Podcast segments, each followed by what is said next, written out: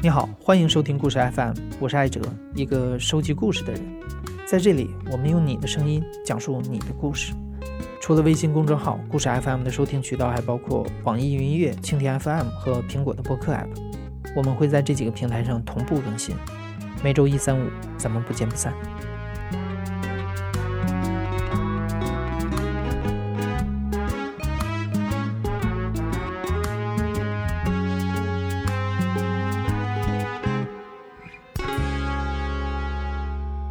上周我收到了微信上的一个听众来信，他说我是一个三十六岁的所谓白领有产人士，我昨天刚刚和人打了一架，我想跟你说说这件事儿，所以我见到了慧心。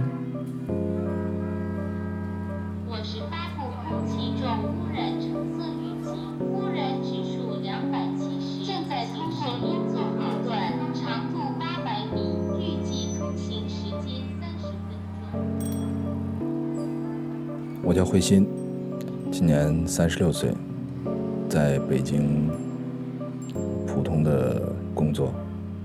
我现在有两个孩子，一个女孩，老大是女孩，老二是儿子。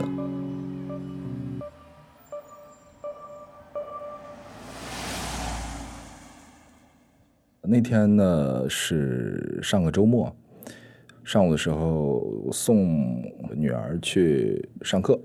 啊，周末的培训班，然后那天他刚好有两节课，时间嘛稍微就有点长，所以我想那我就去洗个车吧。我爱人呢就带着女儿在上面上课，我就带着儿子，呃，儿子在车后座，然后去洗车。在洗车的那个地方呢，那天洗车的人也特别多，所以我就在这个路边稍微靠了一下，等于是排队嘛。排队过程中，然后洗车前面的队伍往前挪了，然后我也就开始慢慢的往前挪，然后刚好后面有一个车，其实我是没有发现的，突然穿过来，然后他在我前面急转弯，等于说蹭到了我的车的呃左前方，嗯，是一个那种呃长安的那种小面，啊，我们双方下来看了以后呢。当时我我没有太就是判断清楚，因为我我我看了一下，好像是刮掉点漆，然后就看对方也是一个很普通的人，当时看起来可能和我年龄差不多，呃三四十岁，看起来可能是个小老板，类似这样的。然后他就说是这个是我蹭了他，我说怎么可能呢？我在这条路上我在慢慢的走，呃你从旁边过来。蹭了我的车的那个位置呢，又完全是在侧面，这个就很明显了，这个也不用说什么。他说：“那不行，我们就叫交警吧。”我说：“OK，那就叫交警吧。”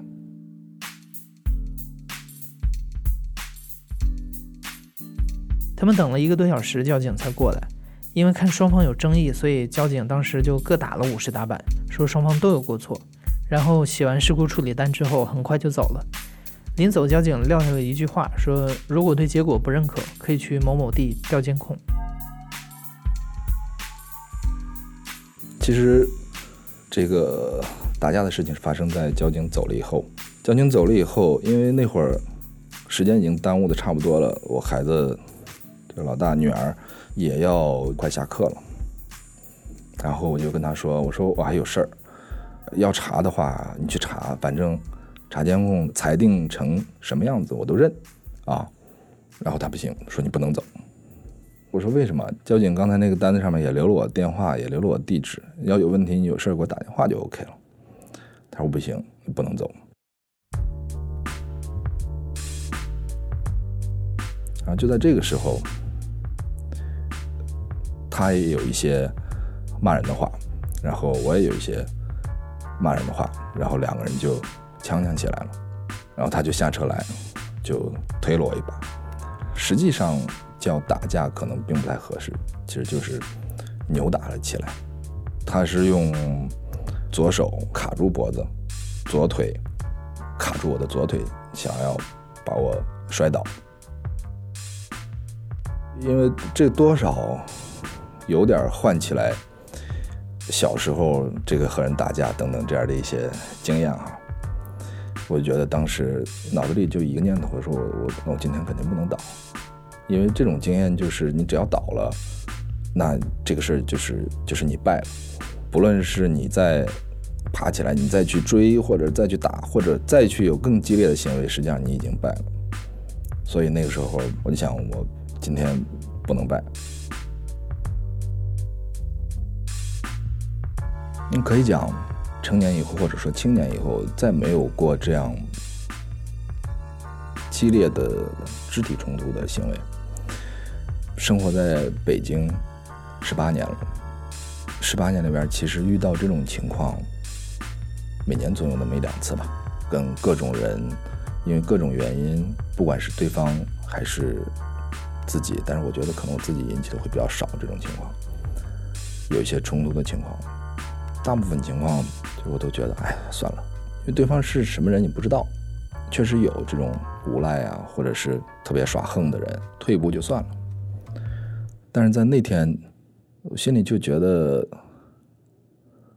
我如果还继续这么退的话，我不知道就是我自己的位置到底在哪儿了。说远一点的话，前两天有一个刷屏的文章叫《这个流感家的北京中年》。那篇文章给我触动也挺大的，可能主人公和我年龄也差不多，可能比我稍微大一点事业上可能比我好一些，但是他面对的一些问题，就面对一些突如其来的，不管是家人疾病也好，或者是其他一些问题的时候，发现我们实际上每天这种平静的生活就是一个假象，很多时候并不知道你今天会遇到什么事情，这件事情会不会把你或者把你的家庭或者是把你的家人击垮。可能到了我们这样一个年龄，成家也在北京，然后孩子也在北京，你还是希望自己有一定的安全感的。其实我想这个问题，你问大多数人可能都一样，不敢想。其实对我们来说，这个风险和焦虑是一直存在的，只不过我们用这种每天平静的或者是买买买的生活，把它掩盖住了。这个安全感。某种程度上需要来源于你自己对自己的自信，可能在金钱方面，它是一个角度，相对来说还好一些。那我就是这么多钱，如果遇到某些要花钱的事情的时候，那我就是这么多钱，我就是这个能力，相对来说是有限度的。但是遇到一些更细微的情况，很多人实际上包括我自己，也不知道该怎么办，尤其是面对孩子的时候，实际上那会儿。我发生这件事情的时候，我儿子一直在车后座坐着，然后我在等那个排队的时候，就给他开了动画片，让他在看动画片，所以整个过程他完全不知道。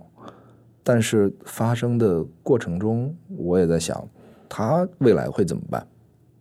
或者说，我希望他未来像我平时那样就退缩了，或者是因为我儿子还长得比较壮，他我觉得他可能未来身体可能会比较好，或者是仗着他的这个。体型、身体去欺负别人，甚至于啊，我儿子会怎么样？那我应该怎么去告诉他？那就像我的父母从小没有告诉我一样。所以在那个时候，某种程度上，我我有一种这样的想法：我来通过这件事情，我来自己验证一下，或者是实验一下，应该怎么样去控制暴力。应该怎么样遇到这样的情况的时候，保护自己，这样我才能教会我的孩子，遇到这样的问题的时候应该怎么办。甚至于说悲观一点的话，如果他长大以后社会环境变了怎么办？就我们现在生活在北京，看起来还是一个平静祥和的一个环境，那未来谁也不知道，那他们会怎么办？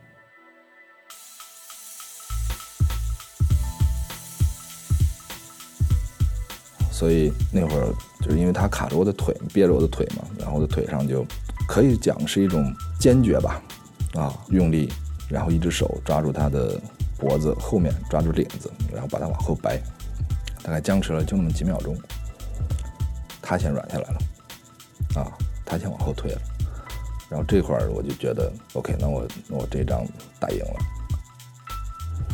实际上到把它掰过来以后。可能再一两个回合吧，相互推搡一两个回合，旁边就有人过来，就拉开了，整个过程就是这样。就通过那一瞬间，我知道自己赢了的那一瞬间，我知道他也不会把我怎么样，然后我也知道我更不会把他怎么样，可能这个就是我自己心里边的那个底线。呃，你你肯定看过那个电影，就是《搏击俱乐部》。打完的时候，我会以为，因为我好久没这种经历了，我会以为会像原来一样，我会还会特别自己有那种气氛呀，或者是情绪特别激动啊那种。但我发现我没有，完全没有。整个过程，包括完了以后，我我其实都挺平静的。我接到我孩子以后，我还跟我媳妇说：“哎呀，今天不太好，车被剐了，然后还发生了冲突，跟人打了一架。”啊，就是也是很平静的说这样的事情。呃，后来我就想起了那个搏击俱乐部，我想啊，原来是这样一种感觉。尤其是那个电影的前半部分，那么多人去参与这样的一个地下的打架的行为这种活动的时候，其实当时我看的时候，我年龄还挺小的，但觉得可能啊，那就是生活压力大，大家都需要发泄一下。但是在那个时候，想。不是这样，就那个时候，我觉得才觉得真正看懂了这个电影的前半段，就是那里边的人和我们现在很像，很像，其实一样。我们自己每天都在忙忙碌碌，然后不管是工作上还是生活上，或者是很多委屈，就很自然的就吞下去了。你无法掌控，更不要说去改变。原来觉得可能是他因为压力太大了，他打架能把自己的负面的情绪发泄出去。但我后来自己想啊，原真的不不是这样。我觉得他真的是通过这样的一个行为，找到了自己应该有的属性，找到了自己。我注意到啊，你提到那个嗯，流感下的北京中年那篇文章嘛，你说你也感觉到那种焦虑，就是生活中的各种威胁。嗯，那这次打架这个事儿，你会不会觉得？你把这些威胁具象化了，就是说，你把这些威胁具象化成那个人，然后战胜了那个人，就战胜了这些威胁，然后有了一种自信。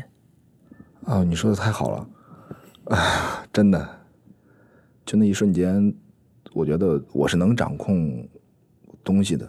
那这个掌控实际上可以外延到，就不光是我和别人发生冲突的时候怎么办，我可以外延到。遇到了某种某种事情，我应该怎么办？甚至我当时结束以后，想到了另外一件事情，我就决定很快我就要去做的。呃，是我原来住的那个房子，然后那房子现在已经租出去了。呃，那个房子附近两公里左右，应该不到两公里，有一个垃圾站。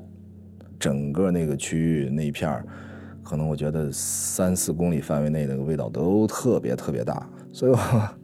当时是有个想法，我上网查一下这个事应该归谁管，我去投诉什么的。我不知道为什么，就是这种想法总是在脑子里边想一想，想一想，就过去了。想到很多次，但是没有一次去真的去做。面对这样的事情的时候，跟你潜意识里边就会觉得算了吧，就退一步吧，我可能我就不找这个麻烦了。但是在就这个事儿也挺奇怪的，所以那天打完架以后回去的路上，我就在想啊，我一定要把这件事办了，不管它成不成，我一定要通过某种渠道把我的意见传达上去。我现在没有那个信心，说我一定要坚持到底，但是我应该属于我这个角色要发挥的力量，我应该去做的事情，我决定一定要去做。可能这就是。带来的一个特别具体的一个 影响。